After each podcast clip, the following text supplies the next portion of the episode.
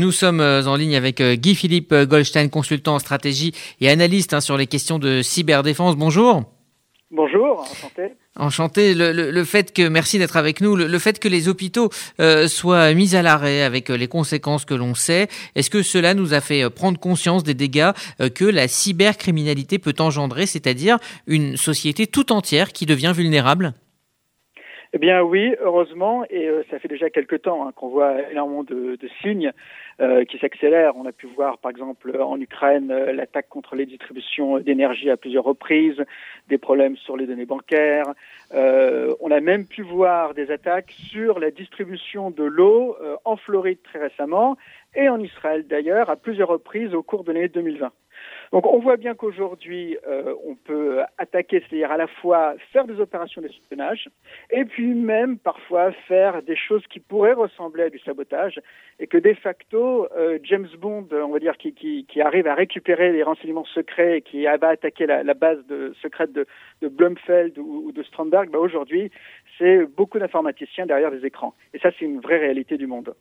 Et justement, le fait que la cybercriminalité a explosé en 2020, est-ce que c'est une conséquence de la crise sanitaire qui nous a poussé à converger euh, sur Internet? Alors, en partie. En partie parce que on a bien vu que, par exemple, l'utilisation de tout ce qui était euh, logiciel de work from home, euh, Zoom, Teams, etc., qui a été multiplié par un facteur 6, eh bien, en contrepartie, on a vu une augmentation des attaques sur des comptes cloud aussi d'un facteur 6. C'est ce que dit McAfee. Et puis, de manière générale, depuis le début de la pandémie, il y a eu une augmentation des euh, signalements euh, d'incidents cyber sur des sites tels que Cyber Malgouvernance euh, en France, mais l'équivalent aussi aux États-Unis de la DHS, un facteur x3, x4. Donc oui, il y a un effet euh, de la crise sanitaire parce qu'il y a une transformation de l'environnement de travail, parce qu'on reçoit des messages euh, d'administration qu'on ne connaissait pas, on est perdu, on fait des bêtises. Mais il n'y a pas que ça. Il y a aussi une sophistication euh, de ces rançongiciels et des gangs cybercriminels qui sont derrière ces rançongiciels, avec une vraie économie, une chaîne de valeur très développée, des développements de logiciels qui sont revendus après dans cet univers cybercriminel, et un ciblage de plus en plus précis. Par exemple, et c'est ce que dit l'ANSI, il semblerait que des grandes entreprises qui ont contracté euh, des euh, cyberassurances, des assurances contre les attaques cyber, ont été plus touchées par ce type d'attaque. Donc on voit une sophistication et derrière ça, une augmentation très forte, euh, entre guillemets, du chiffre d'affaires de cette cybercriminalité-là. Je parle en particulier des rançongiciels, où on est passé de 300 millions de dollars en, 2015 à aujourd'hui entre 10 et 20 milliards de dollars euh, de ces rançons. Donc il y a une vraie explosion, une sophistication euh, liée à ce type de criminalité. Et justement, Guy-Philippe Goldstein, on a entendu Emmanuel Macron il y a quelques minutes. Comment jugez-vous le plan annoncé hier par le gouvernement pour justement améliorer la cybersécurité du pays? Alors, je dirais euh, deux grands bravos et un petit bémol. Bon. Euh, les deux grands bravos, c'est euh, d'une part sur le fait que c'est un signal fort qui a été porté non pas par le ministre de l'économie ou le Premier ministre, mais directement par le président et en France, c'est important, donc bravo pour ça.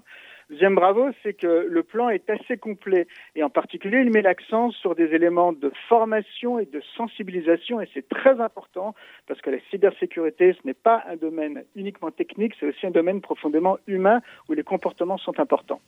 Mais le petit bémol, et peut-être même assez gros en fait, c'est sur la politique industrielle qui est réfléchie derrière et je donne juste un exemple. Euh, on évoque sur le 1 milliard autour de 200 millions d'euros en fonds propres investis dans cet écosystème nécessaire des entreprises de cybersécurité, des startups de cybersécurité. Bon, 200 millions sur 5 ans, en plus des 100 à 150 millions qui sont investis chaque année en France. En Israël, en 2020, c'est 3 milliards de dollars qui ont été investis dans les startups de cybersécurité. Bon. Donc, il y a encore beaucoup de chemin à faire et il y a peut-être une réflexion en parallèle aux choses très bonnes qui ont été annoncées, une réflexion plus profonde sur la politique industrielle en faveur des startups de cybersécurité en France. Guy-Philippe Goldstein, vous restez avec nous. Églantine, la cybercriminalité euh, peut toucher euh, chacun d'entre nous. Euh, c'est ce qu'a voulu faire comprendre le gouvernement et pour ce faire, il a fait appel aux comédiens d'une série bien connue. Et oui, le gouvernement a diffusé une nouvelle campagne sur les dangers des cyberattaques en reprenant des acteurs d'une série bien connue, Le Bureau des légendes. Je ne sais pas si vous avez vu la vidéo, mais elle a beaucoup fait rire sur les réseaux sociaux.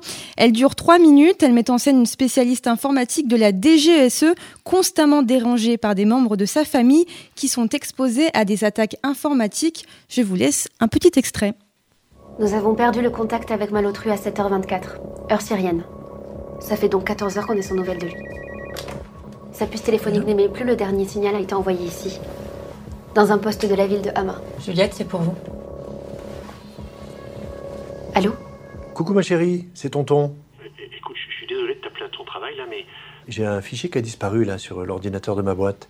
Bah je sais pas, moi tu l'avais sauvegardé? Euh, oui, oui, enfin je, je pense. Tu crois que ça peut être un virus ou une attaque? Je sais pas, tonton. Euh, si t'as un problème, tu vas sur le site de l'ANSI. Je te laisse là, j'ai du boulot, d'accord? Bisous. Face à la menace cyber, pas besoin de connaître quelqu'un au bureau des légendes. Adoptons les bons réflexes. Voilà l'objectif hein, de cette campagne, hein, c'est de sensibiliser les, les, Français au risque de cyberattaque. Euh, Guy-Philippe euh, Goldstein, euh, est-ce que des piratages de ce type euh, peuvent toucher chacun d'entre nous? Bien sûr, il faut bien comprendre que euh, ce qu'on appelle les cyberattaques dans le cadre des cyberconflits, les cyberconflictualités, eh bien, c'est une bataille où la ligne de front, elle se passe pas dans une grande plaine où s'affronteraient deux armées ou deux armées qui essaieraient de prendre le contrôle d'un pont au milieu d'une rivière. non, la ligne de front, c'est dans les entreprises. C'est là que se passe la cyberattaque. Bon, et ça veut dire que soit en tant qu'employé ou en tant que client usager d'une entreprise ou d'une administration, eh bien, on est partie prenante de, ce nouveau type de conflictualité. Donc oui, nous sommes tous euh, des membres actifs de ce qui pourrait être la défense du pays dans le cadre d'une cyberconflictualité qui se passe dans les entreprises et les administrations et qui est en train d'augmenter très fortement. Et justement, quels conseils simples pourriez-vous nous, donner pour puisse se protéger Alors, je proposais cinq gestes simples et derrière un comportement général. Cinq gestes simples, c'est prendre un logiciel antivirus, faire très attention aux mots de passe, qu'ils soient compliqués, au moins plus de neuf caractères qui mélangent euh, des chiffres, euh, des lettres, euh, des caractères spéciaux, etc faire vos mises à jour dès que vous voyez euh, euh, vos logiciels de bureau, de bureautique ou usuels qui vous demandent de faire une mise à jour, ne la retardez pas. Chiffrez vos documents les plus importants et faites des copies papier de documents les plus importants. Ce sont les cinq gestes vraiment euh, basiques. Bon. Et à côté de ça, un comportement général, c'est une forme de méfiance par rapport à tout ce qui viendrait, euh, euh, par exemple, sur euh, votre courrier email. Et ça, c'est un élément de base parce que les attaques avec des emails qui sont piégés, c'est l'une des formes les plus fréquentes, les plus abondantes pour créer ce type d'attaque.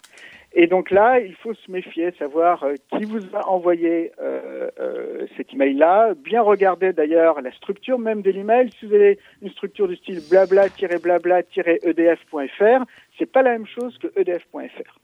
Donc faut regarder ça, faut une forme de méfiance. Et si vous faites ces gestes-là avec ces éléments de comportement de méfiance, eh bien, euh, vous devriez vous en tirer. Je le dis parce qu'il y a quand même une différence entre être euh, un usager, euh, diriger une TPE, une PME, etc., et être appartenir à un très grand groupe où il y aurait des intérêts stratégiques pour la France qui seraient bien plus importants et donc des investissements, une sophistication plus forte.